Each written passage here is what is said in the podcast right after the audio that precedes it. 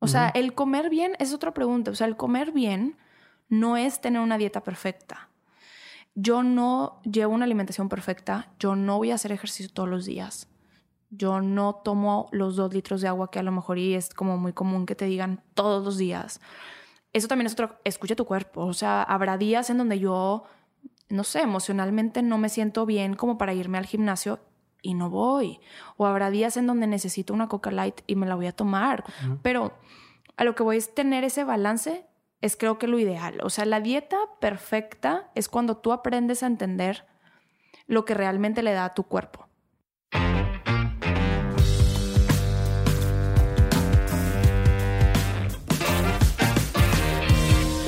Hola, yo soy Diego Barrazas y les doy la bienvenida al tercer episodio de Mentes On School. Y les recuerdo, este programa sale un jueves sí y un jueves no, sin sustituir a los episodios de todos los lunes. La intención es traer a personas que les expliquen distintos temas educativos de todas las industrias y que puedan ayudarles a aprender un poco más y como siempre llevar su vida al siguiente nivel. Hoy vamos a hablar sobre nutrición y para esto traje a Ivonne Valero. Un dato curioso es que Ivonne es la nutrióloga de Pedro Luis Ibarra, mi invitado al episodio pasado de On School y no pude evitar ver un antes y un después grandísimo en Pedro Luis. Así que cuando le pregunté, oye, pues, ¿qué estás haciendo? ¿Cómo le hiciste para ponerte como estás hoy? Fue que me contó Ivonne y de lo bien que estaba haciendo las cosas, de cómo estaba llevando la dieta, de cómo era su approach y, y cómo al fin le estaba funcionando el tema del ejercicio y las rutinas y demás. Así que decidí traer a Ivonne y hoy la traje para que nos cuente su forma de ver la nutrición.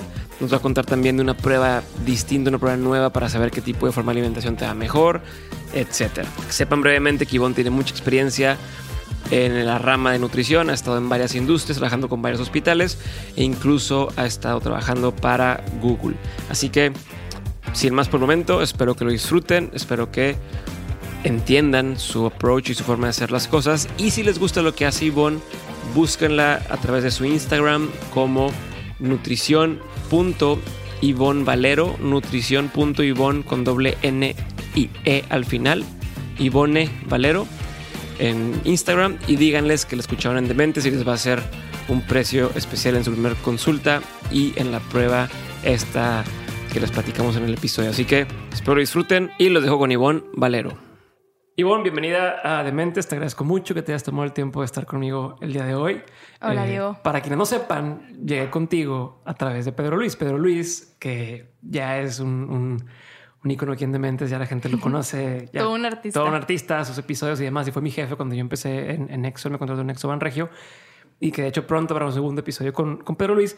Pero él últimamente me ha dicho, no mames, este, estoy feliz, eh, el gimnasio me ha dado resultado como nunca, me he sentido súper bien con lo que he estado comiendo y demás. Y le digo, a ver, ¿qué pedo? Pues, ¿qué estás haciendo? Y me dice, no, es que hay una chava que se llama Ivonne Valero y que ella hace cuenta que dio en el clavo con todo lo que yo necesitaba. Nunca me ha sentido tan bien con una forma de comer. Tienes que hablar con ella, tienes que hablar con ella y tu gente tiene que conocerla y que, y que sepan qué está haciendo. Entonces, pues y dije, pues, ¿por qué no? Vamos a platicar ¿Quién es con, Ivonne? con Ivonne, qué está haciendo y, y por qué pues, está tan contento este güey. Uh -huh. Entonces, y que ya después verán fotos de él a ver si es cierto que me creen, este, que lo sigan ahí a, a, Pedro Luis.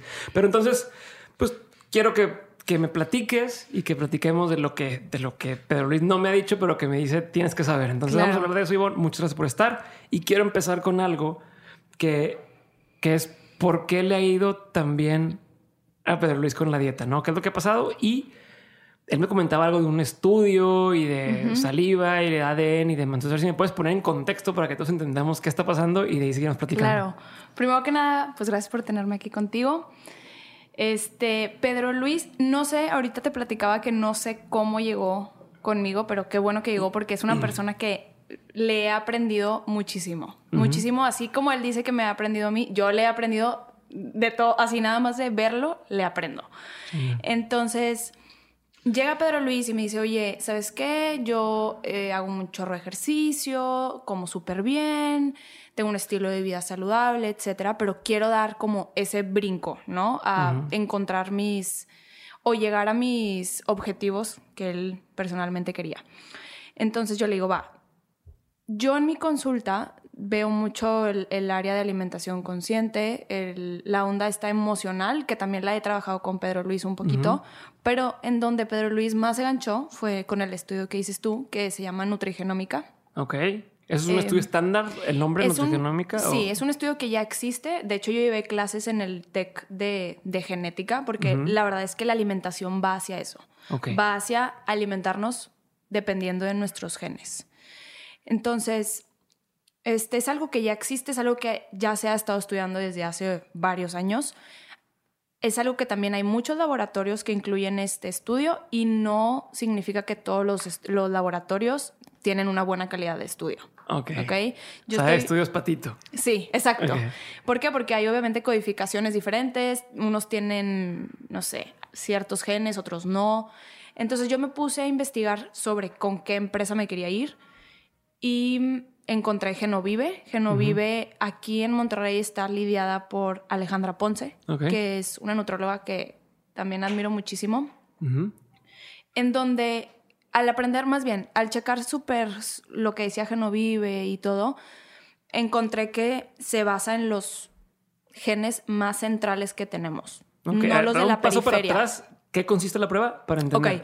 O sea, la prueba ¿Sacan se- sangre o algo así? No. es con a base de una muestra de saliva. Nos toma de 5 a 10 minutos en realidad nada más en llenar el formato. No Ok. es algo muy Yo largo. pensé que 5 o 10 minutos con sacando Bueno, saliva y si, dije, si eso se cuenta de que un minuto en un cachete, otro minuto en otro, así. Ajá, para que tres en empape el total. asunto, pero, sí, ujú. por si una muestra no se agarra bien. Y se manda a analizar a Estados Unidos. Ok. Hay unos que lo mandan a Australia, unos que lo mandan a Europa. Ujú. Genovio lo manda a Estados Unidos.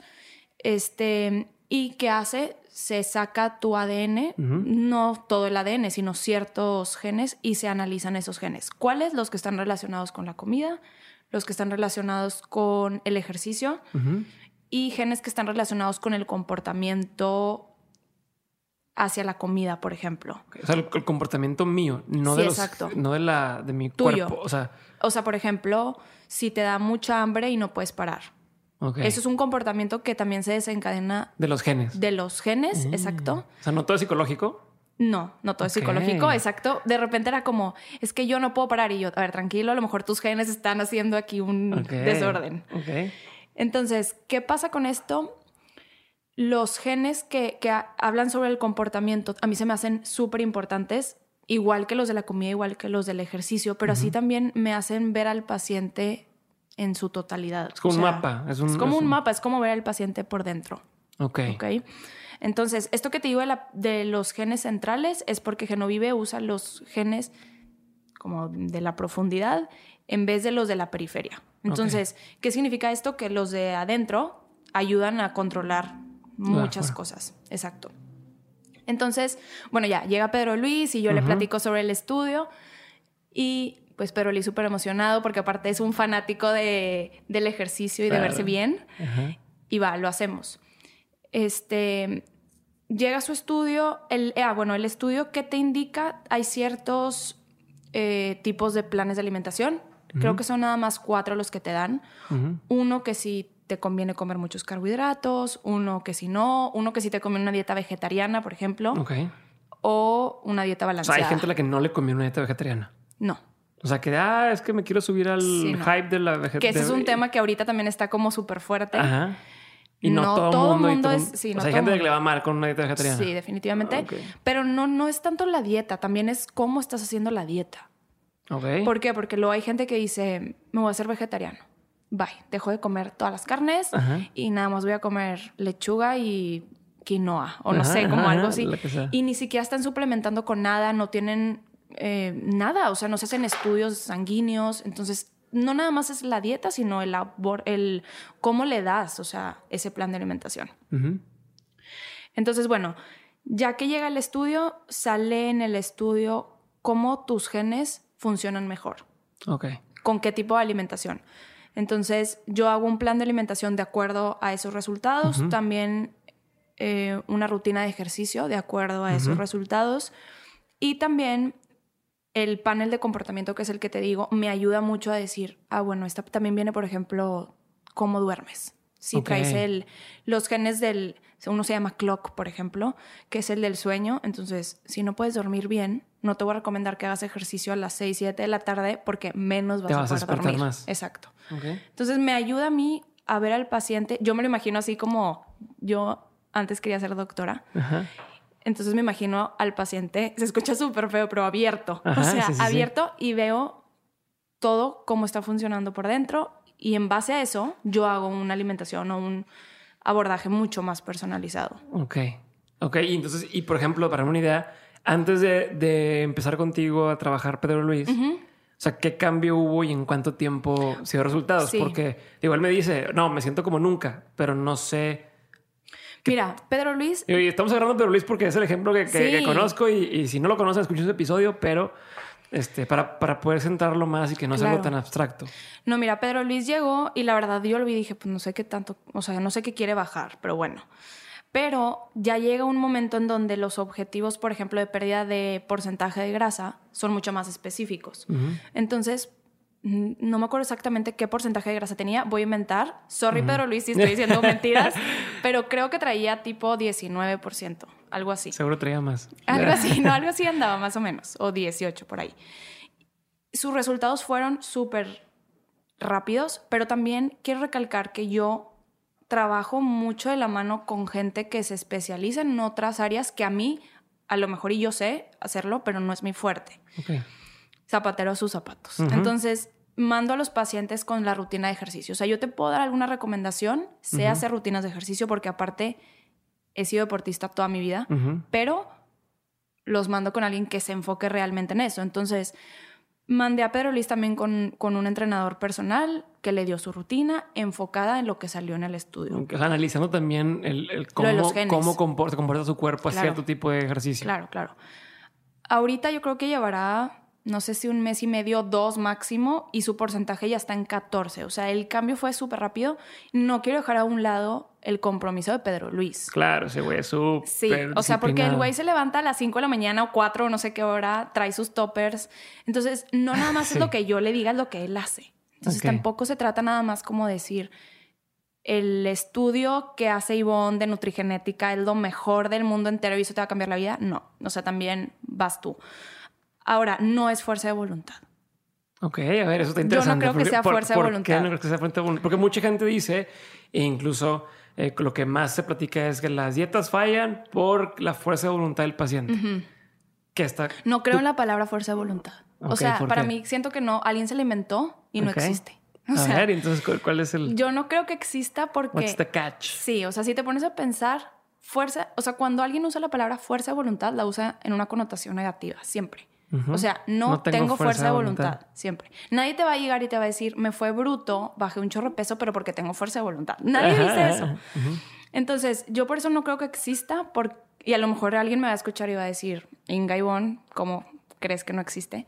Pero no creo que existe, porque siento que desde el momento en donde ya dices, no tengo, ya estás posicionándote en la filita de, No, bueno. no lo quiero lograr. Exacto. Oye, estás como mentalizándote o preparándote para...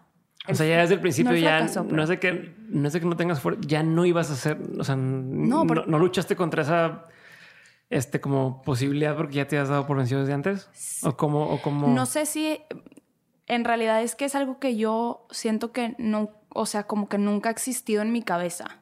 Entonces también como que no lo entiendo muy bien. Pero, por ejemplo, yo me considero que tengo un estilo de vida saludable, que mantengo una alimentación saludable, que hago ejercicio. Y cuando no como algo o cuando como en cantidades normales, no es por fuerza de voluntad. Es otra cosa que pasa en mi cabeza. O sea, no es, nunca me, me prohíbo comer algo. O sea, nunca es como un pastel, no. No porque esto me va a hacer malo o no porque esto me va, a afectar en mis O sea, no, no resultados. es una pelea. No es una pelea con mi cabeza. Eso es lo importante. Y yo siento que la fuerza de voluntad sí es una pelea con tu cabeza. Ok. Y entonces, ¿cuál es la forma de, de abordar eso? O sea, ¿cómo le hago para yo empezar a pensar como piensas tú en ese sentido de este ah, veo el postre y, y no decir puta, me lo quiero comer y cómo le hago y me aguanto y no sé qué. O sea, cómo cuál es el proceso que debe correr en mi mente. Me imagino que eso es lo que tiene que ver con mindful eating y con Sí, claro. consciente. O sea, regresando al tema de Pedro Luis, por ejemplo, el güey sí tiene un chorro de, de fuerza de voluntad, la verdad, pero también él come, por ejemplo, los fines de semana mi Sibón.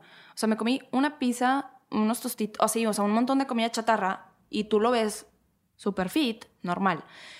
Eso hago yo también. Entonces, ¿qué, qué me dices? de dónde viene o cómo lo podemos cambiar, siento que primero tienes que cambiar algo en la cabeza. El chip. El chip. O sea, exacto. ¿A dónde van tus objetivos? ¿O por qué lo quieres hacer? ¿O por qué empezaste? ¿O por qué te quisiste hacer el estudio? Si tú traes en la mente los aprendizajes que tuviste con algún otro nutriólogo o con que tus papás te dijeron algo cuando estabas chiquito y no estás dispuesto a cambiar ese chip, Ok. creo que puede ser difícil. Ok, ¿y cómo lo cambio? ¿Cómo lo cambias? Es un, una onda, yo creo que difícil. ¿O cómo lo trabajas con, con la gente? Sí, yo en consulta, lo, primero, lo primerito que les digo es que los cambios no van a ser en una cita, no van a ser en una semana, no van a ser en un mes. Con cada quien me tardo diferente. Es como ir al psicólogo, la verdad. Este, pero es ir desde el trasfondo de todo. O sea, es ir, a ver, por ejemplo, ¿tienes algún miedo? Ese, ese es el- primer paso, quitarte el miedo ante todo. Y obviamente en este caso, ante la comida. O sea, porque si tú le tienes miedo a que algún alimento te vaya a hacer subir de peso, lo más seguro es que subas de peso. Y estoy convencida de que si no te da miedo comer algo, no subes de peso. De plano así como, Sí. ah, este, es que ya es este viernes en la noche y no cuentan las calorías. No, no, exacto. Ahí ya estás tú diciendo, es que es porque no cuentan las calorías. O sea, ya cuando te quitas como el chip de estar... Por ejemplo, llegó una chava la otra vez conmigo y me dice, es que creo que tiene ahorita como 23, sí, más o menos. ¿Años? Ajá, 23 años. Y me dice que desde los 12 años está a dieta. Yo no uso la palabra dieta, para empezar. De repente se me sale, pero es de que hasta pido disculpas porque siento que hasta te estresas haciendo una dieta. O sea, desde el momento en el que empiezas, te estresas. Entonces me dice la chava, este, llevo desde los 12 años haciendo dieta. Y para mí es así como, ¿qué pa- O sea, ¿qué pasó? O sea, porque llevas desde los 12 hasta los 20. Qué flojera, ¿no? O sea, qué flojera estar pensando todo el tiempo en hacer dieta o en esto te puedes comer o esto no. Ok, entonces, ¿cómo lo, o sea, ¿cómo lo manejas? ¿Es más bien como una educación o es una forma de, o sea, es una forma de vida? Sí. O, Es una educación. o sea, ¿o cómo le hace para alguien nuestra dieta? Es una educación, literal. O sea, no es hacer un- una dieta, no es... Yo, le- yo les digo a mis pacientes, para mí lo, lo mejor o mi propósito con cada paciente es que tú vengas, tratemos lo que tengamos que tratar, ahorita digamos eso, pero que tú te puedas ir. O sea, yo no quiero que tú estés viniendo conmigo todo el tiempo. Sí, o sea, explico? es como, como irónico de, de, o sea, para los nutriólogos, si tú no tienes éxito con la dieta, pues es mejor porque Siguen sigues, sigues viniendo, viniendo y claro. es más dinero, ¿no? Entonces, si yo te enseñara a ti como nutriólogo, si yo te enseñara, siendo nutriólogo, te enseñara a ti, paciente, a comer bien por ti mismo y ya no me necesitas, pues se me acaba el negocio, ¿no? Pero Exacto. realmente eso es lo que te va a hacer el cambio. Como los libros de motivación dicen, si este, los libros de superación personal, si un libro de superación personal funcionara, solamente existiría uno, ¿no? Todos Pero lo resolverían y ya. todo lo resuelves y ya se acabó, ya no necesito más libros. Pero como no te resuelve la vida, agarras uno y otro y otro y es donde está el negocio. Exacto. Yo tengo un conflicto interno con eso, la verdad, porque como que obviamente está mi parte de pues tengo que trabajar y tengo que, o sea, ver algo a cambio de mi trabajo, pero mi propósito no es el mismo. O sea, no sé, por ejemplo, yo sé que las fotos del antes y después de una persona funcionan y venden mucho. Y yo no tengo ni una sola foto de un paciente en mi Instagram, por ejemplo. Y nunca la voy a tener. O bueno, espero. pero no lo hago, aunque sé que vende, pero no lo hago porque sé lo mucho y he leído lo mucho que te puede afectar psicológicamente el tener una foto de un antes y un después. Te puede motivar a avanzar. Pero psicológicamente la foto primera, o sea, la primera foto, la de que traías no sé cuántos kilos de más o así, es como ya no, no vales tanto ahí. ¿Sabes? Entonces la, la onda psicológica sí se ve súper O sea, afectada te también. estás, te estás quitando valor al decir esta forma Exacto. de mí antes pues, No valía. No, está padre y no vale queso. Entonces trato de irme como mucho en la onda psicológica también. No soy psicóloga y respeto. Es una carrera que siempre he querido estudiar, que está en mis como objetivos de vida, pero respeto mucho el trabajo de los psicólogos, pero sí trabajo mucho el área emocional. O sea, creo que tengo esa facilidad de y ese tacto con la gente. Sí lo trabajo. Sí veo obviamente que me llega un paciente con un problema que creo necesario mandar con algún psicólogo, pues lo voy a hacer. Y, y de todos los temas de dieta, o sea, bueno, más que dieta, de todo el tema nutricional y de por qué eh, muchas personas eh, batallan con mantener un peso y no estoy hablando de, porque luego la gente dice es que porque tiene peso de más, de más de qué, ¿no? no, no, no, estoy refiriendo a un tema estético, sino te refieres a un tema de salud, de, oye, tienes más peso del que tu cuerpo debería poder soportar o, o de forma saludable. Entonces, eh, ¿cuál crees que sea la principal razón de por qué la gente tiene sobrepeso o incluso está bajo en peso y, no puede llevar un estilo de vida saludable? ¿Por dónde, dónde está el problema? Creo que hay muchas cosas que engloban el problema, muchísimas, y, no podría yo como em, cubrir todas, obviamente, pero mi primordial siempre es la situación emocional, siempre. Creo que cumple más de un 50, o sea, está en las partes 80% en donde yo creo que afecta mucho. No necesariamente tienes que tener un problema muy grande, pero sí la cuestión emocional también va en sentirte incómoda o incómodo con tu propio cuerpo, ¿verdad? En verte en el espejo y no gustar, o sea, que no te guste lo que ves. O en la fuerza querer entrar en los jeans talla doble cero porque no sé qué. No, o sea, ponte los jeans que te quedan y que te gusta cómo se te ven. Este, otro problema es la industria alimentaria, que eso no, lo, no lo quiero dejar a un lado porque sí han estado haciendo, junto aquí va toda la mercadotecnia de los productos, en donde usan palabras o conceptos que hacen que la gente que no sabe se vaya con la finta de que es saludable cuando en realidad no lo es. A ver, por ejemplo. Por ejemplo, los productos light, este, ese sería un ejemplo de light. Ya todo el mundo que. Ahorita creo que ya no tanto, ya la gente ya se informó mucho. Digo, en ciertos segmentos a lo mejor. Exacto. No, no todo el mundo, incluso ciertas edades de personas. Exactamente. Pero, sí es como. Hubo un tiempo en donde el, light era el boom y era lo mejor del mundo.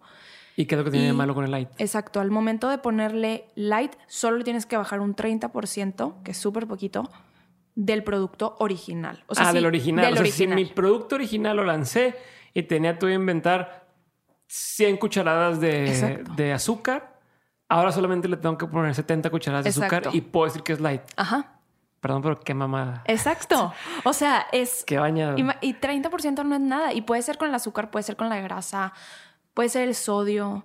Y, y una persona dice, ah, bruto light, pero del original. O sea, no te están hablando de un producto en general, te están hablando del original, que a lo mejor era el producto más chafo del mundo entero y con quitarle el 30% ya dice la palabra light. O sea, eso no sé si ahorita haya cambiado algo del régimen de las etiquetas que también cambia, pero la última vez que lo revisé era eso.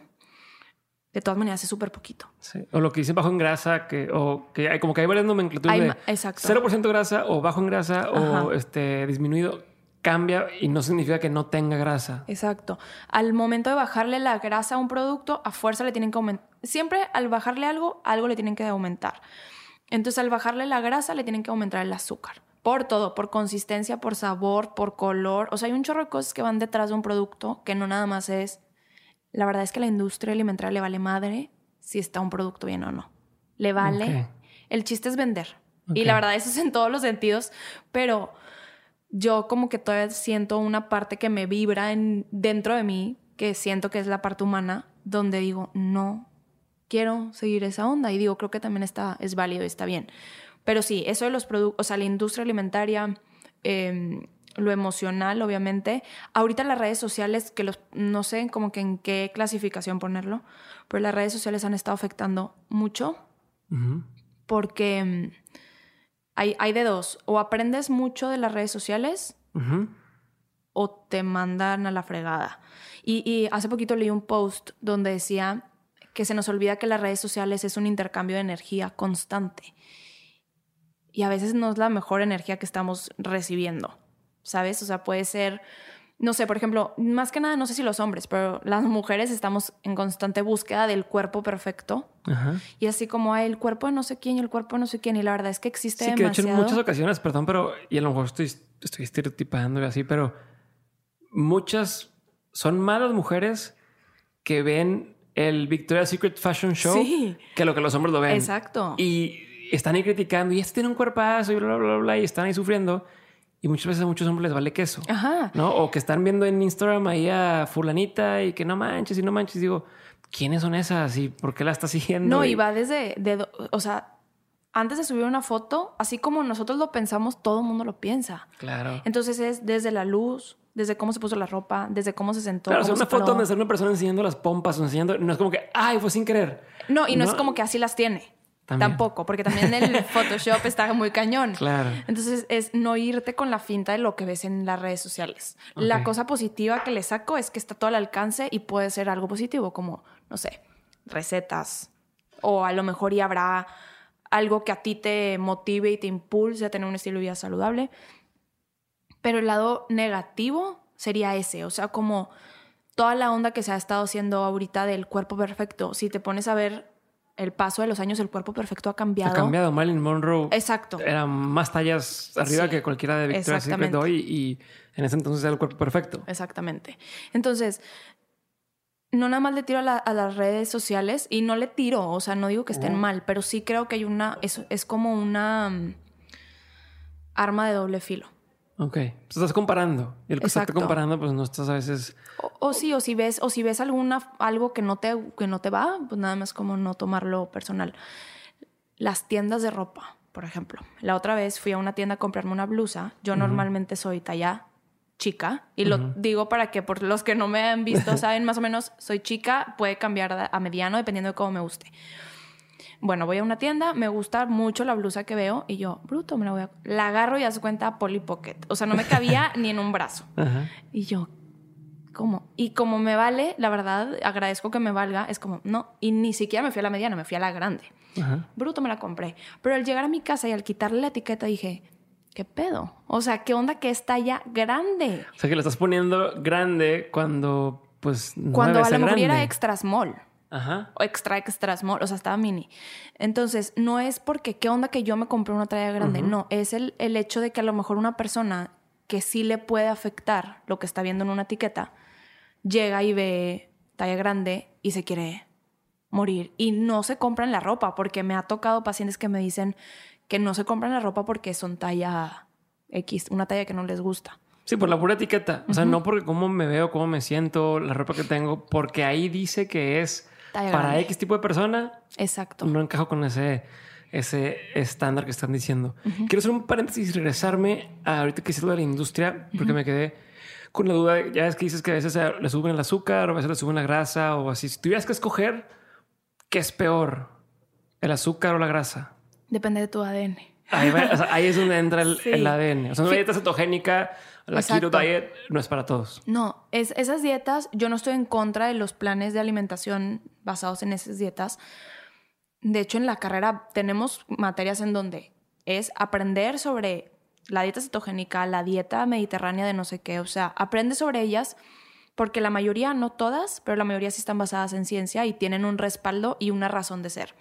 Ahora, esas dietas se hicieron, por ejemplo, no sé, agarraron un grupo de personas diabéticas y dijeron, vamos a estudiarlos y vamos a ver qué tal les va si les bajamos el, no sé, los carbohidratos. O agarraron un grupo, pero somos cuánta cantidad de gente en el mundo y la genética también varía, obviamente, de países, ¿verdad? Eso es súper importante. Yo he visto, por ejemplo, ahorita, en, no estoy diciendo que todo mundo, por ejemplo, a Pedro Luis no le tocó eso, pero a la mayoría le ha salido ¿De los mexicanos o de la gente? de los mexicanos, a los pacientes que han ido conmigo y que se han hecho el estudio, que las grasas son lo que no les va. Ok. Y que eso está ahorita de moda, las grasas. O sea, peanut butter Claro. o el aceite de coco. Y todo el mundo le quiere poner grasa a todo el mundo. Digo, a todas las cosas. Y es lo que menos le- nos va. Digo, te digo, no a todo el mundo. Entonces, ¿qué opino de, estos, de estas dietas? Que son dietas bastante interesantes, que sí están respaldadas por ciencia. Que sí se ven cambios cuando te van. Sí, cuando es lo que estás. o sea, por eso hay gente que dice, llevo haciendo, co- comiendo poquitas calorías o poquitos carbohidratos o poquita grasa durante tanto tiempo y no ha pasado nada. Exacto. Es porque, por ese tema de que no va contigo. Ujú. Es porque no va contigo y porque a veces también la gente no quiere hacer las cosas bien. Es otra cosa. O sea, Ok. ok, va a ser la dieta cetogénica, pero no quieren ir con el nutrólogo o no quieren ir con el doctor que se los va a hacer. O sea, es, ah, mi amiga ya fue. O sea, a mí me ha tocado que van conmigo y es, oye, este, lo- este menú lo puede hacer toda la familia y es como, ok. O sea, no importa, Pues- dale, pero las cantidades que te estoy dando para ti, a lo mejor no van a ser igual para tu esposo o para tus hijos o así. Entonces, lo mismo pasa con las dietas. No es para todo mundo y aparte, si lo vas a hacer, infórmate con la gente que sabe. No te metas a internet y hagas un menú que es generalizado. General para todo el mundo. Y, bueno, y hablando de eso, ¿qué opinas de la gente? Ahorita hay muchísimo gente en redes sociales, muchísimas personas que dicen que no son nutriólogos y que te dicen, compra mi programa o compra Vibri o yo te hago la dieta o qué, qué pedo ahí. Me da tanto coraje. ¿Por qué? me da mucho coraje porque la verdad me la partí cinco años en la carrera estudiando Ajá. nutrición. No dormía. O sea, en el TEC nutrición es casi como medicina. Digo, claro que mis amigos de medicina es de que, ay, las nutris. Pero yo iba a clases de cardiología, a clases de neuro, clases de endocrino. O sea, vi pacientes donde estaban en estados terminales y en donde la nutrición a lo mejor podía salvarles la vida o podía perjudicarles. Este, fueron cinco años. Normalmente las, las carreras duran menos aparte. Ujú. O sea, no sé, cuatro años o cuatro X. No importa cuánto dure. El punto es que así como no te curas de alguna enfermedad con un blogger y vas con un doctor, lo mismo creo de la nutrición. No estoy en contra de que haya gente que se informa, porque eso también está chido. O sea, que haya alguien que diga, oye, ¿sabes qué? Me gusta mucho nutrición, déjame le leo, déjame me informo. Se me hace bastante valioso que, que cada vez la gente aparte se informe más. Sí, Qué que padre. hay gente que empieza a leer los, las tablas nutrimentales y que ya entiende. Y qué padre. Ah, estos son los carbohidratos y estos son las proteínas. sí. Y qué padre porque lleva nutrición a otro nivel. Porque la verdad, nutrición ahorita fue ya. Ahorita yo creo que ha ido mejorando, pero en los últimos años era súper mal. Y entonces, el hecho de que la gente le ponga tanta importancia nos ayuda como nutrólogos también. Pero la onda de, de los influencers tienen un potencial de llegar a gente, pero no significa que la información que están dando es la correcta, ni la mejor. Y tampoco sabemos quién le dijo eso. O sea, hay que entender que si te dicen, oye, ten Vibri. A ver, yo vi hace poquito, ahí sí no quiero decir nombres, pero una influencer o blogger o X que estaba promocionando, mm, no era Vibri, ¿cómo se llama el otro? Body Bye Bye. Ajá. Body Bye Bye me cambió la vida y cuerpazo. ajá, No es lo mismo, no sé. Yo pensé que era Body by Vibri. Pues bueno, no sé, pero lo dijo que siempre no, que ese no lo funcionó, que entonces mejor Vibri. Según yo no es el mismo. Ah, sí, sí. Entonces, ahora el problema aquí es que, ok, te dan un producto. Hay que entender que también esa persona, por ejemplo, ves a una chava con un cuerpazo, va a un gimnasio y todo el mundo quiere ir a ese gimnasio. Güey, el cuerpazo lo tiene Ya lo porque... tiene desde antes o por su genética o Exacto, porque- o porque ha estado haciendo ejercicio desde hace toda la vida. No es porque fue a ese gimnasio. Digo, está padre que la mercadotecnia funcione así y que cada vez las redes sociales sean... A mí, digo, a mí me sirve, ¿verdad? Para mi trabajo también Ujú. pero no porque se estén tomando un shake significa que sea la solución. Ahora, ni siquiera tienen noción de lo que realmente están tomando. O sea, es de que si te tomas este producto, también eso lo escuché, eh, te va a ayudar a subir músculo. Mentira. ¿cómo? O sea, mentira porque para empezar es bien difícil subir músculo y si tú te tomas un shake no significa, o sea, y los ingredientes que te estás tomando, no.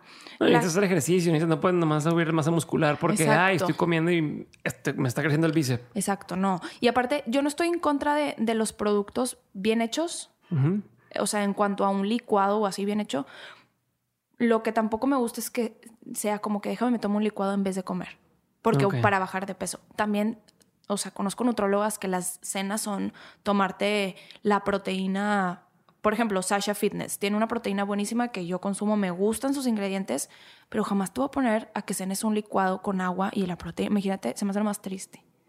ok. Entonces, va no nada más en el producto, sino también en cómo te lo estás tomando. O sea, si te lo vas a tomar como eh, un suplemento alimenticio, por ejemplo, de que fui a hacer ejercicio y necesito más consumo proteico porque no me lo puedo comer, dale. Pero así como para bajar de peso, mejor me ahorro comida y me tomo un licuado. Es lo peor que puedes hacer, porque aparte te lo dejas de tomar y te va a dar un montón de hambre y te vas a zumbar el refri entero. Entonces, eso es lo que pienso. No estoy en contra de un buen producto, sino de la manera en la que lo usan y no me gusta absolutamente nada. La verdad, eso sí, no me gusta que los bloggers se hayan vuelto los nutrólogos de... No sé si de todas las ciudades pasa eso, pero aquí en Monterrey ha afectado muchísimo. Ok, me imagino que pasa en todos lados, incluso con planes de, Ajá, de ejercicio y lo que exacto. tú quieras, que este cuate siempre estuvo mamey Ajá. y ahora dice que yo te enseño a estar mamey cuando cada cuerpo es diferente y no, no se puede. Hablando de los productos, hay una tendencia muy grande a hacer, oye, que barritas saludables o eh, te voy a inventar licuados saludables, pero y son licuados porque tienen superfoods o pero cuando ves la cantidad de calorías que se están metiendo en ese mentado licuado, es donde dices, Exacto. de qué está, qué está pasando, ¿no? ¿Cómo le haces para darte cuenta o, cuál sería la, sugerencia aquí para la gente que dice, no, es que yo todas las mañanas me tomo mi licuado? Este, voy a X tienda y me tomo un licuadito, y, pero el licuado tiene este mango, plátano, eh, peanut butter, mezclas azúcar, mezclas grasas, mezclas proteína, es una bomba de calorías. Engloba la educación nutricional. O sea, en realidad es que las nutrólogas somos educadoras de salud. Esa es como el, el significado también de una nutróloga. Educadoras de salud. Entonces tú vas a mi consulta y no nada más te voy a dar un menú, te voy a decir por qué, por ejemplo, que lo que dices, el jugo verde se volvió en un momento así lo mejor, sí, bruto, pero de repente están sumando un jugo verde que traía seis verduras y espinacas. Digo, perdón, seis frutas y espinacas. Entonces, ahí es una bomba de azúcar todo radica en la educación nutricional. O sea, te tienes que informar, darte cuenta que tampoco, no que la fruta sea mala, pero en una cantidad excesiva, se o sea, es azúcar a final de cuentas. Este, vuelve a lo mismo, peanut butter, grasas, chía, por ejemplo, que también se volvió así de, le querían poner chía hasta el champú, sí, y es grasa, linaza es grasa. Entonces, son buenos, sí, pero también hay que ver qué estás comiendo en el día.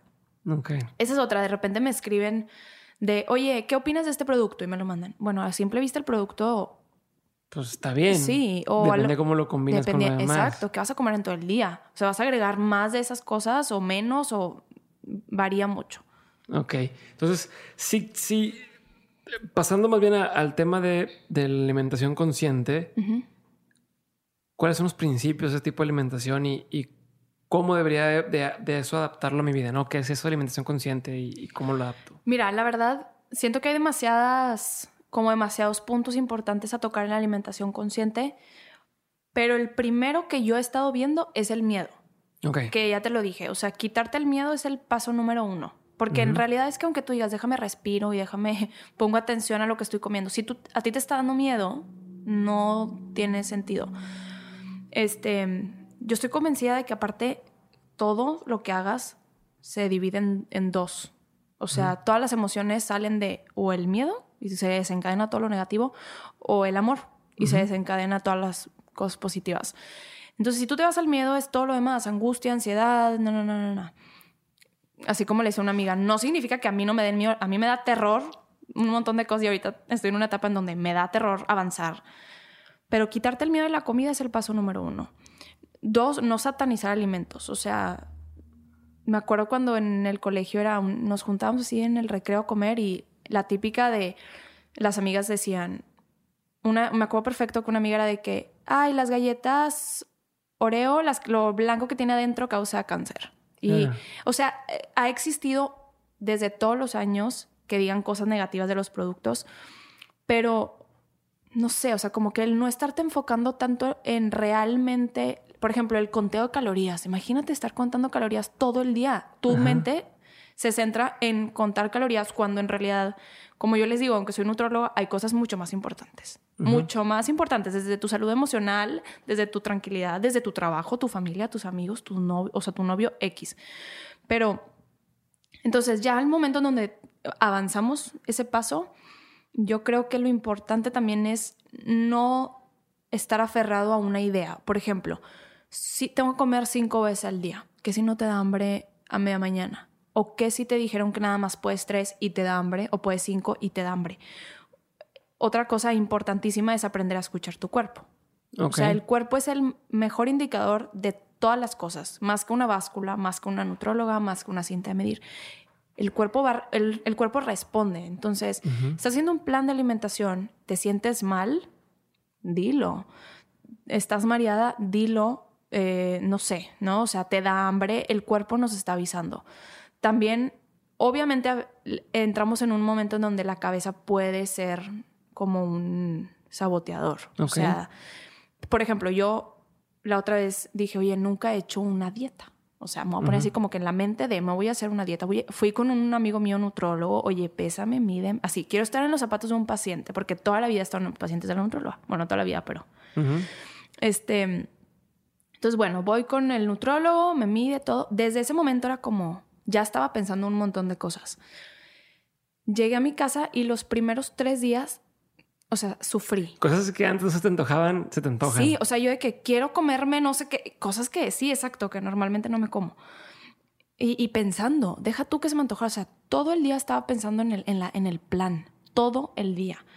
Entonces digo, bueno, punto número uno, este, los pacientes se van y a lo mejor las, la primera semana están sufriendo o están así estresados y muy típico de no voy a ir a cenar con mis amigas porque pues ahí no va a haber lo que viene en la dieta. y lo va a romper. Ajá. Entonces, el, el, el paso número uno obviamente es entender que obviamente tu cabeza, al momento en el que tú, tú le dices, no, te vas a poner a dieta y vas a dejar de comer ciertas cosas porque tienes estos objetivos, te quiere sabotear y te quiere que te salgas de ahí porque así funciona la cabeza. En todos los sentidos. Uh -huh. nada más en la comida. Entonces, desde el momento en el que dices, ¿sabes qué? Déjame, no pienso en, tanto en, en, el balbuceo este que tenemos mentalmente, como que ya. Pasa el tercer día y porque los conté. En, o sea, en mi experiencia fueron tres que me relajé un poquito más. Okay. Este, pero toda esta onda de, de estar consciente involucra sentarte y realmente disfrutar lo que estás comiendo. A veces estás platicando y ni cuenta. O sea, es... concentrarte en lo que estás probando. Exacto. Es como, no sé si te ha pasado, pero de repente yo voy en el carro y no sé cómo llegué a mi casa. Sí, no estás pensando en otra cosa y de pronto sí. ya llegaste porque lo tienes en piloto automático y. Exacto. Listo. Ese piloto auto automático pasa también cuando comemos. La otra vez fui a un curso de mindfulness en donde nos dieron una pasa. Ajá. Sí, ese ejercicio lo hice con Pau, Pau Miller, una amiga. Ah, me, bueno. me ayudó a hacer. Ajá. Que te dan la pasa, ¿no? Y te la. Te... Primero te la dan y como que vela. Uh -huh. Y estás ahí un rato viendo la pasa y tú de que. ¿Qué quieres que vea de la pasa? Entonces, bueno, ahí no. Y luego es siente los eh, pliegues que tiene la pasa. Uh -huh. Ok. Y luego siente la textura, el color. Acércate la pasa al oído y aplástala y tiene un ruido. O sea, la, la pasa se escucha como, o sea, rechina, Ajá. raro. Ok, ahora sí, ponla en tus labios, pero no te la comas. Ajá. Siente la textura. No significa que vas a hacer esto cada que agarres un, claro, un tenedor, claro. o sea, un bocado o así, pero si el estar muy consciente. Si hacer ejercicio te hace sentir. Hacer, bueno, en mi caso, cuando hice ejercicio, me hizo darme cuenta de lo poco que me fijo uh -huh. en la comida que, que, como, ¿no? Me la meto a la boca, mastico claro. la, la, mordida que sigue, la mordida que sigue. Sí. Y no me tengo a las sensaciones, a entender, a sentir de que mmm, está, está, así. O, sabes que no me gusta cómo se siente y nunca me había fijado en cómo se siente y, y, y va y, y, cómo, ¿no? O, Exacto. O la sentada a comerte un pastel y es la rebanada de cierto tamaño y te la tienes que acabar cuando a lo mejor con dos mordidas Tienes. es suficiente. Ese de la pasa, por ejemplo, era ya después tenlo en la boca no la muerdas todavía y dale como vueltecita, como para sentirlo, mastícalo, siente el sabor, luego pásalo. Yo dije, wow, o sea, yo tanto que le digo a mis pacientes, y sí, sí lo creo, pero con una pasa se me hizo como, ay, o sea, hay, hay demasiadas cosas que yo no sabía de una pasa, por ejemplo, uh -huh. que ahora te puedo platicar de la pasa. Pero ese momento en donde tú empiezas a, lo, lo que dices, por ejemplo, del pastel, uh -huh. de repente a mí me pasa que yo siempre he sido así. Soy como la niña rara de mi familia. Uh -huh. Porque si hay un paquete de seis galletas, por más que sean mis galletas favoritas, a lo mejor y me como dos. Uh -huh. Y ya no, no me sigo comiendo las sí, galletas. Sí, es la rara de tu familia. Entonces. soy la rara. O sea, o si me estoy comiendo, por ejemplo, me ha pasado con un chocolate. Me queda un pedazo miniatura y ya no me lo... No, o sea, no siempre, ¿verdad? A veces uh -huh. me lo zumbo todo. Pero si ya me empalagué, Sí, o sea, es cuando ese pedacito que cae y todo el mundo dice, bueno, Ay, ya pues me, lo va, me, lo va, a acabar para que Ajá. no se quede aquí o le queda poquito al topper, vacío, o sea, cómetelo para que se vacíe y, y, ya. Una vez escuché algo, no somos botes de basura. O sea, sí. también este dicho de no te paras hasta que de la mesa hasta que te comas todo, que era también de antes. Gracias a Dios en mi casa mis papás nunca fueron así, nunca lo han sido. Claro que es de que, a ver, no te sirvas tres platos y sabes que te vas a comer uno. Uh -huh. Por ser consciente, pero sí, claro esta onda de no te paras de la mesa hasta que te lo termines es así como, ¿por qué? O sea, ¿por qué? Pero no somos botes de basura. O sea, También no... he escuchado que dicen, eh, no te premies con comida, no eres un perro. Uh -huh. ¿No? A los niños, es de que si te portas bien te voy a dar un chocolate. ¿Por Bato. qué no? Pues Ahora estás creciendo una relación con la comida que no es sana. Exacto, nada más ahí va también un tema importante. Hay alimentos, que esto me lo dijo una amiga que se llama Adriana, que nutren el alma. Y eso es importante. Uh -huh. O sea, tampoco podemos decir de que, ay, qué rico, tengo antojo de un pastel y a lo mejor y el pastel o eh, ahorita estamos dando mucho el ejemplo del pastel, pero puede ser un chocolate o X, te hace sentir bien, a lo mejor en ese momento necesitas eso. O sea, no significa que esté mal tampoco. Ahora, obviamente, aguas. Cuando relacionas mucho tus emociones con la comida, puedes llegar a un momento en donde estés comiendo compulsivamente sin. Sí. Comes por ansiedad, comes por tristeza, comes por festejar, comes por. Entonces, todo es comida. Exacto. Y cuando disfrutas realmente ese pedacito de pastel, te apuesto que no vas a necesitar un segundo. Porque el primero ya lo disfrutaste como debe de ser. Si te atascas la primera rebanada, necesitas dos o tres, para ahora sí disfrutar los que siguen. Okay. Entonces sí, ese es un, paso del, Es primordial en la alimentación consciente como hacer pausas. Es importantísimo hacer pausa al momento de comer. Comer acompañado es importante, es otra recomendación. Platicar, no ver la tele mientras estás comiendo. Eso, por ejemplo, con los niños, que les ponen el iPad ahí y de que mientras comen, lo peor que puedes hacer. Porque... Están parados y caminando y comiendo un pedazo de nugget y luego siguen caminando y otro pedazo de nugget. O en el carro. O sea, de repente no tenemos tiempo y es de que déjame como en el carro. Digo, de vez en cuando puede haber momentos en donde puedas, tengas que hacer eso, pero no es lo ideal. Ok, entonces repasando los, los principios de la, de la alimentación consciente tiene que ver con no tener miedos. Los que yo, los que yo creo. Como los, los más. Sí. Eh, no, tener, no tener miedos o perder el miedo a la comida. Eh, Dejar de satanizar, satanizar alimentos, que eso es importante. No, no, ver, no ponerlos como los enemigos, la comida no es un enemigo, ni nada por el estilo. Eh, tratar de, de sentir lo que estás comiendo o, estar consciente de que lo comes, no estar viendo la tele o no estar distraído en otra cosa mientras estás comiendo y dedicarle el tiempo que se, que se merece comer, ¿no? Entonces, ¿se me pasó alguno?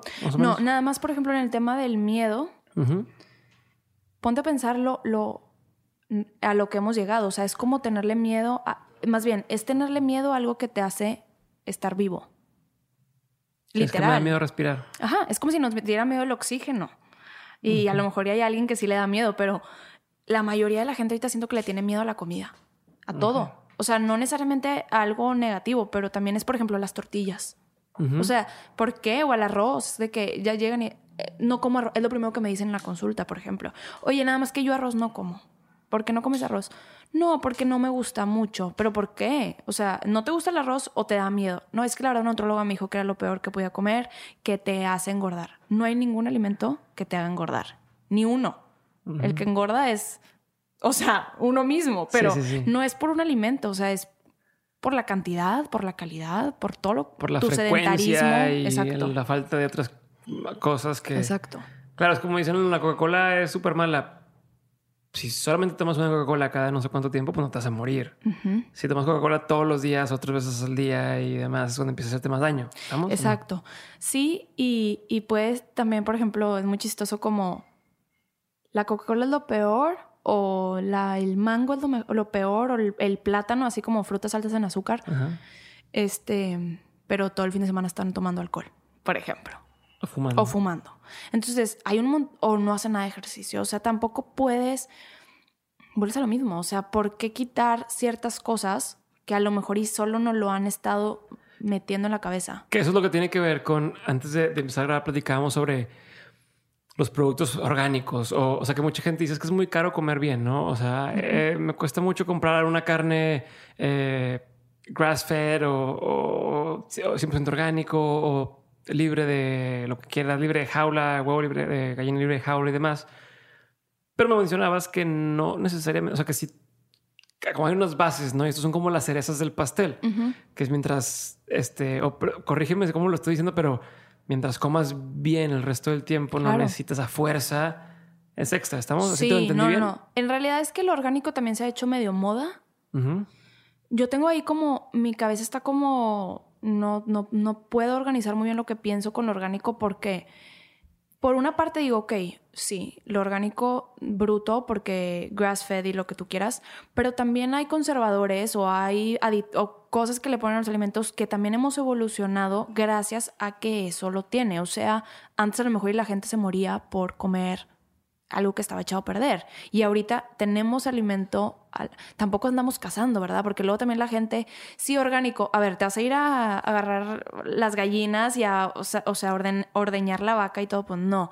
Entonces, no es algo vital. Si lo puedes tener, qué padre, no sé qué tan sustentable vaya a ser, digo... Sostenible de la larga. Exacto, sostenible. La verdad, yo sí creo que es extremadamente caro y que sería algo que no tendría por qué ser tan caro. Más o sea, hoy en día es algo que es muy caro porque es más difícil de hacer, que cuesta más tiempo producir cualquiera de esos alimentos. Exacto, pero no es necesario. O sea, no es como que si no comes algo orgánico, no vas a poder tener un estilo de vida saludable. ¿Sabes? Yo no como cosas orgánicas. O sea, no tengo el pollo orgánico en mi casa todos los días. O sea, si de repente veo algo orgánico bruto, qué padre. Pero también no es algo que me cause mucho como que problema. Si puedes, chido, si no, no te va a quitar nada tan importante. Ahora, hay temas obviamente que después se van a ir, van a ir sacando, ¿no? Las hormonas y toda esta onda. Por eso te digo, la industria alimentaria también llega a ser como parte del problema. Ok, y, antes de, ir cerrando por acá, ¿cuáles serían algunos consejos para alguien que quiere, dice, quiero controlar mi peso, quiero bajar de peso? Como cuáles son los principios? A lo mejor tienen que ver con lo que decías de mindfulness o no, pero ¿cuál sería? Me queda claro que no tienes una dieta ideal porque justo dices que no haces dietas, pero un consejo, ¿qué hago? ¿Qué hago si quiero bajar de peso? ¿Qué tendría que hacer? ¿Cuál es el proceso? Si hago, o sea, si hago planes de alimentación. Mis pacientes sí se llevan un menú, pues, o sea, todo es personalizado, todo, todo. Yo nunca les doy un plan en la cita, jamás, porque la verdad, para mí sería súper práctico y a lo mejor y económicamente me iría mejor. Pero te digo, o sea, e, entra esa parte mía ética y el profesionalismo que creo que todos deberíamos de tener, en donde yo no me siento a gusto teniendo un eh, bonche de, planes y de que a ti toca la fase 1, a ti toca la 2, a ti toca la 3. Exacto. Entonces yo me llevo los planes, o sea, me llevo literal el expediente a mi casa y me siento a hacer el plan. Todos los planes, los formatos también los cambio. Habrá alguien que se beneficia teniendo menús y habrá alguien que solo cantidades, este, o que los fines de semana batallen, etc. Todo es personalizado y tampoco me baso nada más en, en por ejemplo, si yo creo que es súper importante que comas espinacas por alguna razón, pero no te gustan, ah, no, a fuerzas, o sea, no, ¿sabes? O sea, todo lo, lo baso porque, como te dije al principio, para mí es que te lo lleves. O sea, es algo que te lleves a tu vida, que hayas aprendido algo que digas, bruto, yo con Ivonne aprendí a que... O sea, que lo incorpores, que lo vuelvas a algo que ya en tu vida. de que así soy ese tipo de persona. O sea, no, no es hago esta dieta, sino soy el tipo de persona que disfruta comer verduras. Como bien. O sea, el comer bien es otra pregunta. O sea, el comer bien no es tener una dieta perfecta. Yo no llevo una alimentación perfecta, yo no voy a hacer ejercicio todos los días yo no tomo los dos litros de agua que a lo mejor y es como muy común que te digan todos los días. Eso también es otro, escucha tu cuerpo. O sea, habrá días en donde yo, no sé, emocionalmente no me siento bien como para irme al gimnasio y no voy. O habrá días en donde necesito una Coca Light y me la voy a tomar con un chorro de hielos que me encanta. Pero a lo que voy es tener ese balance, es creo que lo ideal. O sea, la dieta perfecta es cuando tú aprendes a entender lo que realmente le da a tu cuerpo energía, este, te sientes bien, obviamente sin dejar a un lado la salud, porque luego también no quiero llegar al, punto en donde, ay, Ivonne está en contra, entonces todos con el porcentaje de grasa alto. Al contrario, no. Me enfoco mucho en bajar el porcentaje de grasa a un, a un nivel saludable, aumentar masa muscular, cambiar tus hábitos de alimentación. Y como siempre les digo, tenemos un montón de cosas en las que trabajar en nuestra vida. Entonces, si yo te pongo miles de objetivos en la primer cita y te los llevas a tu casa y aparte tienes que hacer tu tarea si estás en el colegio o tienes que trabajar, entregar tales resultados, va a llegar un momento en donde tu cabeza te va a decir, bye, no puedo hacer absolutamente nada. Entonces, el chiste es irte paso a paso palomeando cositas y cambiando y cambiando como el mindset de decir, quiero un estilo de vida saludable, no quiero un peso tal, no quiero un cuerpo tal. O sea. Ok, pero de hecho, eso a lo mejor pareciera que no me respondiste la pregunta, sin embargo, eso último que acabas de decir me hace bastante sentido. No es qué necesito para bajar de peso, es cambiar la mentalidad a pues, quiero un estilo de vida saludable. Es que sí te lo respondí. porque ¿Qué necesitas para hacer? Necesitas ir, necesitas hacer algo personalizado para ti. o sea, no, te puedo, ajá. o sea, no te puedo decir, quita los, o sea, yo estoy súper en contra de que alguien me pregunte y me diga, quita esto, eh, quito esto. O, por ejemplo, me da mucha risa porque estamos en alguna reunión y hace dos, tres días mi novio me dijo, me da mucha risa que alguien empiece a platicar de alguna dieta o de... Aparte lo más chistoso es que la gente habla como si de verdad ellos hubieran visto el cambio radical y se hubieran curado no sé qué o si ellos fueran nutrólogos. Yo me transformo. O sea, yo soy otra persona. O sea, nunca me gancho. nunca. Mi novio tiene un negocio de comida saludable y entonces está también muy metido con el gimnasio y con cuidarse y todo. Y él hace cuenta que, no sé, como que le causa mucho conflicto que la gente opine sin saber y como que quiere hacerlos entender. Y le digo, es que no, no, no vamos a llegar a nada haciendo eso. Entonces, la verdad, yo me transformo. O sea, de verdad, alguien podrá estar hablando de algo y yo, porque creo que la solución no es hacer una dieta. ¿Sabes? O sea, la solución no es esa, la solución es cambiar desde lo más profundo de tu ser y no nada más en la alimentación, en otras cosas. Hay cosas que la onda psicológica ahorita es también como un tabú. O sea, vas al psicólogo y es así como el problemón, el loco, no sé. Y para mí, ahorita te puedo decir que me ha estado salvando la vida o mis días o no sé cómo le quieras llamar. Entonces, una cosa importante también es si necesitas ayuda o crees que tu peso no es el saludable o crees que tu cabeza está luchando con un peso o X, busca ayuda. O sea, busca ayuda de un profesional que te pueda orientar y que te pueda decir que sí y que no. O, cómo más bien. ¿Okay? ok. Perfecto. Ahora vamos a pasar a una lista de preguntas concretas. Ok concretas. yo, o sea, yo voy a hacer la pregunta concreta, pero tú puedes responderme mm. lo que quieras, ¿no? Vas a ver con la primera que es bien sencillo.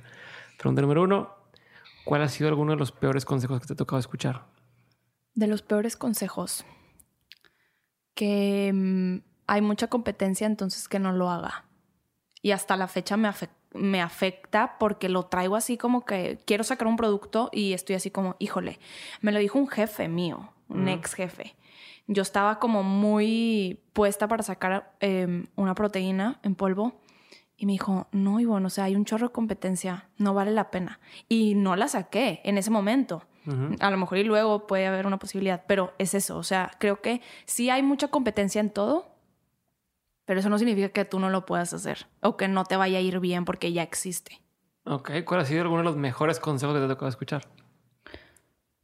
Mmm que no pierdo nada mandando un mail.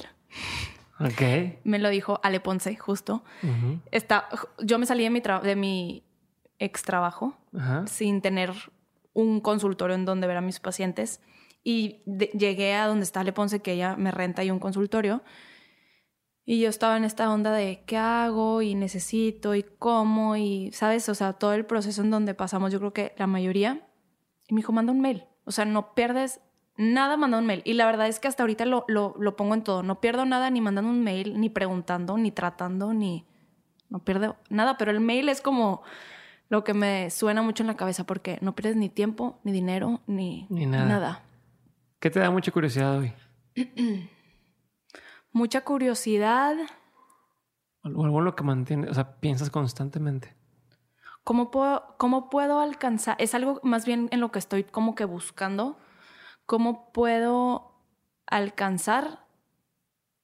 No quiero decir felicidad total, porque no, pero es como la paz, o sea, como el, el estar tranquila en, en decir, independientemente que pase algo, no pasa nada, ¿sabes? O sea, como que cómo le hago para llegar a eso, a que no me afecte tanto. Estoy en la búsqueda de eso y en la búsqueda de también decir si hay personas o situaciones que no te van, déjalas a un lado. Ok, ¿qué opinión tienes que poca gente comparte contigo? A lo mejor y la de que si, si no te da miedo, no engordas. a lo mejor y eso, porque a lo mejor y alguien me va a decir de que, ay, claro que no. Pero yo lo he visto conmigo. Entonces, podría ser eso, yo creo. Ok. Eh, ¿Qué es algo que la gente no sabe de ti y que si supiera le sorprendería? Que es algo que... mm, no sé. Me estreso muy fácil, pero creo que eso igual y la gente sí lo puede saber, pero soy como muy nerviosa, o sea, muy, muy nerviosa. O sea, me amarro a un problema y, te digo, igual y por eso estoy en la búsqueda de solucionar eso, pero si tengo algún problema, me duermo pensando en él, me levanto pensando en él y, habrá gente que me dice, ay, Bon, estás sonriente todo el día o X, no sé, y a lo mejor en mi cabeza está un montón de cosas que, que no. Entonces, es eso, o sea, estoy, a lo mejor y la gente no sabe más bien que estoy en la búsqueda y estoy tratando de encontrarme a mí misma. Eso es lo más importante, o sea, estoy en la búsqueda de encontrarme a mí o reencontrarme, porque a lo mejor en el camino me perdí.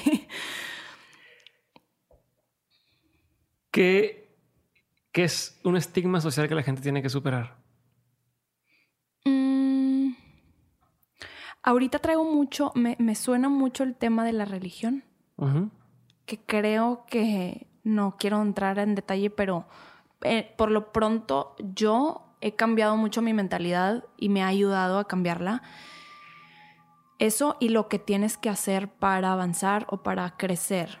Por ejemplo, tengo que, y, y te digo, sigo como que yo en mi, en mi lucha. Tú, ajá. Este, tengo que tener mi trabajo, que me vaya bien. Tengo que casarme, Ujú. tengo, o sea, como que los pasos a seguir para que lo que según esto, eso te da felicidad, no creo que, ten- que venga un, un- una- un orden. No es un decreto, ¿no? Es un Exacto. tener que... Exacto.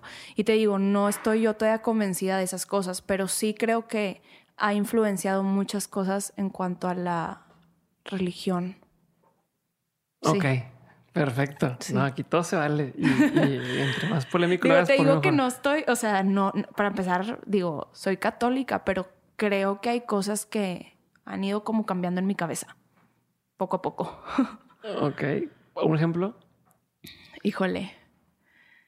Esta onda, por ejemplo, de los pecados. O sea, digo, el, el comer de más es un pecado. Ah, sí es cierto, gula, En ¿no? la gula. O sea, no sé, o sea, el, el hecho de pensar que hay alguien que te juzga, eso es importante. O sea, alguien que te juzga. Yo, la verdad, no creo en un Dios o en un ser superior que me juzgue.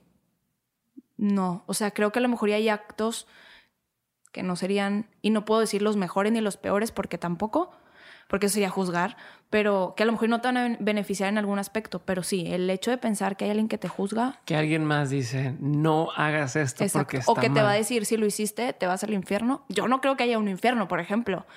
Entonces, sí, eso. Ok. Hoy fue, hoy fue un, una graba- un día de grabaciones de, de gente que ¿En no cree. O sea, sí creo y, y le pido No, cosas y por si todo, acaso, pero... pues es por si acaso, sí creo, pero por si acaso. Exacto. Este, Qué difícil. que quiero ver, sí, quiero, quiero ver cuál es la que te ¿Quieres voy a ver de dónde me sacas Sí, de- sí, de no, curva? no, no, no, pero, pero, ah, bueno, ¿qué, qué si sigues? Hablas ahorita, hablabas de, de que criticabas, o sea, bueno, no criticabas, pero que no estabas de acuerdo con muchas formas de llevar las redes y el peligro que pueden llegar a ser las redes sociales y demás. Ajá. ¿Qué en redes sociales, qué cuentas si sigues? O dame un ejemplo, algunas que a lo mejor la gente pudiera seguir, que digas, eh, está chido lo que, lo que suben estas personas. ¿Qué cuentas sí sigo? Mm, recientemente he estado tratando de hacer mucha limpia de, mi, de mis redes. Hasta flojera me ha dado dar las limpias. Pero sigo cuentas motivacionales en general. O sea, no te sé decir ahorita como una cuenta, o sea, un nombre en específico, pero motivacionales en general. O sea, algo que me impulse y no tiene que ser hablando de nutrición, o sea, puede ser de X cosa. Em, pero sí, de eso.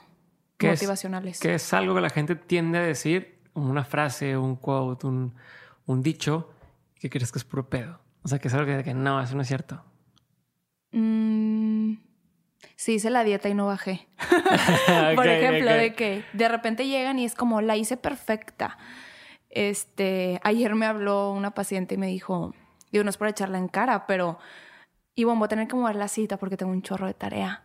Ajá. Y yo la vi el fin de semana comiendo pizzas y tomando alcohol, por ejemplo, en Instagram. Entonces no tiene nada de malo, pero es mentira. O sea, si tú sigues un plan de alimentación y hace O ejercicio. sea, lo que es tu prioridad es tu prioridad. Y si es tu prioridad, sí lo vas a hacer. Y si Sí. no lo haces, no fue tu prioridad y punto. No pasa Puro nada. pedo eso de que le hiciste bien, porque es mentira. Todo- todos los planes de alimentación, si los haces bien, no te estoy diciendo al pie de la letra, pero bien, o sea, haciendo ejercicio, que sea una prioridad tuya, vas a ver resultados de alguna manera. Sí, se va a notar, va a haber un cambio. A lo mejor no es de que, "Ah, oye, sabes que hay que ajustar porque no fue el 100%, pero Ajá. hay algo. O sea, yo prefiero que me digas, la neta no la seguí. Y, y trabajamos en eso. Es que, es de verdad, la nutrición también tiene una parte psicológica súper fuerte. O sea, si no la seguiste fue por algo. ¿Por qué no lo seguiste? Ajá. ¿Qué te tuvo? Entonces, ¿de qué te sirve llegar conmigo y decirme la hice al pie de la letra, pero pues no funcionó? Pues no, porque también ahí estás apuntando a alguien. Algo que yo he aprendido muchísimo a la hora de- de- del, del tema de cómo comer y, y los hábitos saludables y demás. De entrada, obviamente que, que el comer bien es un hábito, ¿no? Es, es- se, se vuelve, es una serie de hábitos que vas formando. Pero hay un libro que se llama Switch de los hermanos Heath, eh, donde habla de que hay tres componentes para todos los cambios. El libro es de que se llama Switch, How to eh, Make, How to Change When Change is Hard, o una cosa así. Ok. Este, y habla de que hay tres Switch elementos. de como cambio. Sí, switch de, Ok. de- de cambiar, ¿no? Y es de que cuando, cómo cambiar cuando, cuando el cambio es difícil o cómo... Y hay tres elementos que tienen que ir a la hora de hacer un cambio. Uno es el tema de la información, simplemente de decir, ok, ya entendí que comer ese tipo de comida no le hace bien a mi cuerpo o tiene este efecto inflamatorio o lo que quieras, ¿no? O ya entendí que con este peso que tengo ahorita eh, corro riesgo de un ataque cardíaco o lo que quieras, ¿no? Entonces, de entrada tienes que tener- eso. Lo segundo es el aspecto eh, del corazón, si lo quieres llamar así, motivacional, ¿no? De tener una razón de hacer. Por ejemplo, tengo que bajar de peso porque ya me enteré que si sigo en este, en este camino voy a tener un ataque cardíaco. Y mi motivación es, acabo de tener un hijo y entonces quiero estar bien para él. Entonces Claro. me motiva. Y mucha gente se queda en esos dos. Y entonces, ¿cuál es el problema? Que no están viendo el tercero que se llama Shape the Path, o sea, darle forma al camino y es solo se están metiendo el pie sin darse cuenta. ¿Por qué? Porque llegan a su casa muy motivado por, por esta nueva forma de que quieren comer, con toda la información necesaria, pero abres el refrigerador y tienes eh, pura comida chatarra, ahora la cena y tienes ahí los tostitos y los chetos y los pastelitos.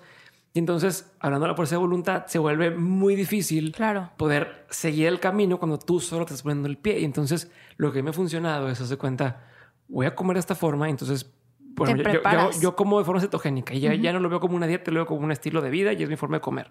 Entonces yo ya quito de entrada todo para que no se me haga fácil de, ay, pues es que no hay nada, nada más hay unos gancitos y pues bueno, me lo- pues, Claro. ¿sabes? De entrada eso, pero también, porque todo el mundo dice, pero hacia el lado positivo, sea, al- a la inversa es tener lo que sí puedo comer y mucho de eso para que luego no me falte. O sea, entonces tengo hambre, tengo antojo y se me hace bien fácil porque ya tengo preparado eh, X cosa o, o un este fat bomb o un lo que yo necesite para poder estar Claro. bien. E incluso cuando empiezo el ejercicio, cuando empecé a hacer mi rutina de voy a levantarme todos los días a las 4 de la mañana para ir al gimnasio, yo me encargaba de tener mi ropa ya al lado de mi cama. Eh, incluso hay veces que me dormía con los shorts del, del, del gimnasio para pararte. para pararme y ya estar vestido y no tener que pensar y no tener que decir qué frío hace y déjame me abrigo y ya está todo ahí armadito para que no haya ninguna excusa. Creo que eso es algo que a veces eh, nos falta incorporar y, y de ahí es donde entramos con el, con el es que no, no pude hacerlo o no me salió y porque no estamos eh, setting up for success. Exacto. De hecho, el, el organizar tu refri o el organizar la despensa, lo que sea, es parte de, como es parte de ir al súper, ¿sabes? O sea, no puedes tú hacer un plan de alimentación de que yo te dé el plan. Es que la quiero empezar ahorita. A ver, ni siquiera sabes si tienes el yogur griego que te voy a poner en el menú, por ejemplo. Entonces, desde ir al, al súper es un paso. Ir y comprar las cosas que tú necesitas. Ir y tenerlas. Y si definitivamente, si tú tienes al alcance cosas, puede, puede ser una forma como de, de que se te, haya, se te haga más difícil seguir el plan. Ahora también está el, la otra, el otro lado de la moneda de decir no tengo absolutamente nada. Ahorita siendo adultos está bien, porque ya entiendes tú que no lo tienes porque te va a evitar llegar a tus objetivos. Entra el problema cuando eres mamá o papá y tus hijos están en una edad donde pueden comer y no tienes absolutamente nada. ¿Qué pasa? Los niños van a casa de los amigos y se los comen. Y con el doble de ganas. Y el doble, ajá, porque los estás prohibiendo de algo. Entonces, por ejemplo, en mi casa siempre hubo todo. Y siempre ha habido todo. Em, desde la fruta, o sea, desde lo saludable hasta lo chatarro. Y no estoy diciendo lo chatarro en cantidades, pero igual y si te antojaron unas pavitas. Y eso también creo que me ayudó a mí a tener control sobre la comida. Definitivamente. a, normalizarlo, a verlo como algo. Sí, ahí está, no, no, no sé qué. Es la única vez que va a ver, tengo que aprovechar porque si no, nunca lo voy a volver a ver. Sí, yo tenía amigas que se escondían en los closets a comer chocolates, pero porque en sus casas no había chocolates. Entonces van a casas de amigas y de verdad está comprobado que se zumban el doble o el triple de lo que se hubieran comido si para ellos fuera normal. Entonces también está como las dos cosas. Creo que es importante sí planear y yo sí estaría enfocada en algún objetivo, sí los quitaría de mi vista, como dices tú. Este, si lo estuviera llevando más como light, más tranquilo, trataría de tener un balance. De no pasa absolutamente nada. Como les digo, no pasa nada. Así como no, si te comes una ensalada no vas a bajar de peso, tampoco vas a subir de peso si te comes una hamburguesa o un chocolate. O sea, todo está en el balance. Perfecto. Última pregunta. De todo lo que, lo que, bueno, antes de esa, perdón, porque esa, va, más, más, más al final. Eh, recomiéndame libros o películas o, documentales que, tengan que ver con todo esto que te gusten, que digas, mira, esto me suena. Mira, los documentales ahorita siento que también son un arma de doble filo, porque también, tristemente, pero están guiados por la industria alimentaria los documentales de alimentación. Por ejemplo, salió uno así, no me acuerdo ni cómo se llama, pero estaba en Netflix, de que era un plato, y, o sea, le aportaron un plato y hablaron súper mal de no sé qué dieta y súper bien de otra dieta. Entonces hay que tener cuidado de que la información está mandada por alguna razón también. Sí, como en su este momento lo de God Milk, toda esta campaña publicitaria de toma leche, toma leche, pues estaba patrocinada por, por la industria de la leche. Entonces, te metieron en la casa de tomar leche cuando pues era, era con truco, ¿no? Exacto. Eh, yo lo que en lo que me basaría más es sí, o sea, sí infórmate de las cosas, pero también entendiendo que no es la totalidad de las cosas. También, por ejemplo, la dieta que hace, digo, tú haces la dieta cetogénica, pero la dieta que hace, las dietas, la gente que hace la keto diet o así, anda por la vida. ah, sí, es la misma. Es la, anda por la vida contando que la hacen y ah, tipo, haz pues, la pues receta. Es como CrossFit. Es como CrossFit. Es como CrossFit. CrossFit y a todo el mundo le dices, hago CrossFit. Y soy vegetariano, tú no dices, soy vegetariano. Exacto. Pero bueno, eh, bueno, la diferencia de las dos dietas que yo me refería era una es alta en grasa y una, y una le bajas a los carbohidratos, pero una está altísima en, grasa. Es la que tú haces, de que, son las, que es Filadelfia y así. Y es cuenta que yo tengo como entre 75 y 80% de grasas, Ajá. Eh, entre 15 y 20% de proteínas y un 5 y 10% de carbohidratos. Ok, ok. Esa es dieta que La que a ti te gusta. Sí. Y que te hace sentir bien. Me siento al 100. Entonces no es... Y sí la presumo para todos lados y quien me pregunta, yo hago keto, keto, hashtag keto life. sí, sí, sí, o sea, lo pones en todos lados sí, y pues... Sí, sí, claro. Está medio estresante eso. Evangelista de, la dieta. De la dieta keto. Eh, un libro que me gusta mucho es, se llama Contraviento y Marea. Ok. Este, cómo vivir en la Antártida o en Alaska. En Alaska no tiene nada que ver con la comida. No tiene nada que ver con la comida. Este habla más bien de, de cómo sobrellevar momentos en donde no son los mejores y te lo platica de una manera, no me acuerdo muy bien del autor, pero es un psicólogo, pero te lo platica de una manera súper light, muy tranquila, muy a gusto. La verdad, yo leo casi puros libros motiva eh, de autocrecimiento. Mucha gente le echa los libros de autocrecimiento, pero a mí me gustan. O sea, es algo que a mí me da como un switch, este... A ver, recomiéndame algún otro. Un impulso. El de Eres un chingón. Ajá. Es un libro que... De Sincero, ¿cómo se llama? Sí, el que es amarillo. Ajá. Siento que es un libro que como que juntó todos los libros de, de autocrecimiento y te lo puso en un libro. ¿Sabes? Entonces es una, una, una forma padre. Y el de Unfucked Yourself o algo así también está muy padre. Películas veo muchas y, pocas. o sea, no, no soy mucho de películas, la verdad. Me gustan las películas que me dejen algún mensaje, pero también me gusta de repente como que ver nada más por ver. Pero algún documental de, de, de alimentación, ya sí, ahorita no hay uno que te diga, ese me caso con él, no. Ya, no, a veces sí pasa. Digo, por ejemplo, el otro día platicaba con Fer Juaristi, que es fotógrafo, y él no consume casi de lo que, de lo que hace. O sea, no consume fotografía de bodas porque es lo que hace. Y dicen, no, y yo, o sea, no va por ahí y, y no, me, no me voy a poner detrás de un estilo que no. Bueno, entonces me imagino que lo mismo contigo. No vas a decir, yo este, promuevo este tipo de documental porque no existe el documental que para ti te ha. Sí, y la verdad es que, por ejemplo, ayer estaba comiendo y, y la prima de mi novio me dijo, oye, ¿y tú te cuidas? O sea, ¿no te importa lo de la comida? O sea, me importa, obviamente soy nutróloga, pero no en el plan en donde la gente quiere que estés. ¿Sí me explico? O sea, como que por eso siento que es difícil para mí, porque soy nutróloga, pero no estoy amarrada a los temas en donde normalmente las nutrólogas están. O sea, a mí me vas a ver comiendo normal, normal. Y para mí es que así debemos de comer, normal, sin estar preocupados. Eso es lo importante. Ahora sí, la última pregunta, Ivonne de todo lo que has hecho y todo lo que has aprendido a lo largo de tu carrera, de, tu oficio como, como nutrióloga y, en general tu vida personal, me imagino que has aprendido muchísimas cosas. que son tres aprendizajes que has tenido que no quisieras que te olviden nunca? Bueno, una cosa importante es que todos los pacientes, hay que entender, es, es llegas a un momento en donde estás consultando de repente un paciente así de que todos seguidos y entras en un modo automático muy extraño. Y entonces yo trato de tener a la mano, ya sea en mi compu o en alguna anotación o algo, que cada paciente es otro ser humano, diferente, completamente diferente, con necesidades diferentes. Entonces, eso es algo que espero que nunca se me olvide. Independientemente si llego a tener un millón de pacientes, espero que nunca se me olvide que cada paciente llega, con el corazón abierto a, a exponerse, la verdad.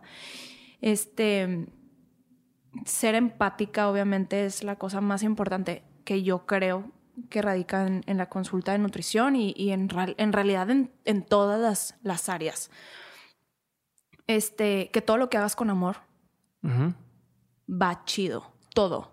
Cocinar, hablar con alguien, que también, o sea,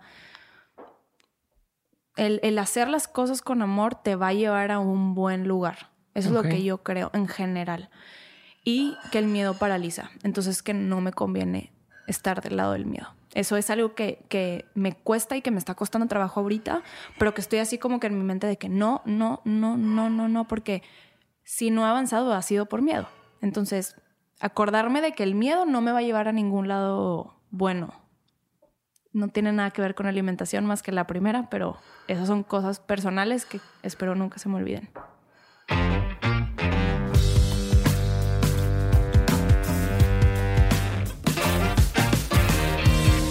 Gracias por haber escuchado el episodio de hoy y si quieres seguir aprendiendo con nosotros en Dementes On School, te invito a que entres a dementes.mx diagonal cursos y cheque los cursos que tenemos hoy en línea. Si utilizas el código de descuento podcast vas a tener un 15% de descuento en tu primer curso comprado, así que si quieres seguir aprendiendo, hoy es cuando hacerlo. Dime qué opinas de este nuevo formato y cuéntame qué temas quisieras que trajera a esta sección. Mándame mensaje vía Instagram en arroba de mentes podcast o a arroba Diego Barrazas.